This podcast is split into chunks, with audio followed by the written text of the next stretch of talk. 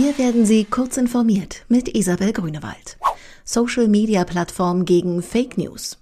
Facebook, Google und Twitter gehen einen Monat vor der Europawahl verschärft gegen falsche und irreführende Informationen vor. Dies zeigen die jüngsten Transparenzberichte der drei Online-Konzerne, die die EU-Kommission jetzt veröffentlicht hat. Die Plattformbetreiber machen demnach vor allem politische Werbung besser kenntlich.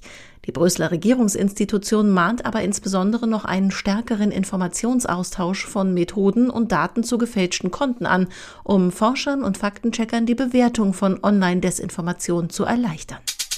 E-Scooter auf Gehweg oder Radweg? Wo künftig kleine Tretroller mit Elektroantrieb in deutschen Städten unterwegs sein dürfen, bleibt vier Wochen vor einer Entscheidung des Bundesrates spannend. Alle wollen eine schnelle Zulassung der E-Scooter, aber wo sie im Verkehrsraum unterwegs sein werden, sei im Moment noch sehr umstritten, sagte die Vorsitzende der Länderverkehrsminister, die saarländische Ressortchefin Anke Rehlinger der DPA.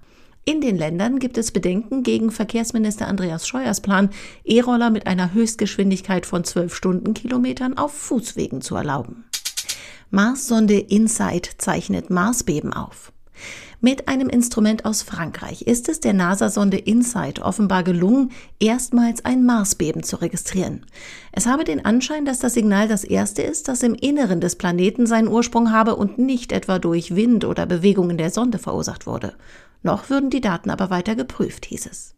InSight soll mit Hilfe verschiedener Instrumente die innere Struktur des roten Planeten ergründen. So horcht das Seismometer quasi in den Mars hinein, um Erschütterungen zu registrieren. Softbank will in Wirecard investieren. Der japanische Mischkonzern Softbank plant offenbar rund eine Milliarde US-Dollar, umgerechnet etwa 900 Millionen Euro, in den deutschen Zahlungsdienstleister Wirecard zu investieren. Softbank würde dadurch eine Minderheitsbeteiligung von etwa 5,6 Prozent erhalten. Wirecard kann mit dem Deal seine Reichweite in Asien, einer der wichtigsten Wachstumsregionen, ausbauen. Diese und weitere aktuelle Nachrichten finden Sie ausführlich auf heise.de.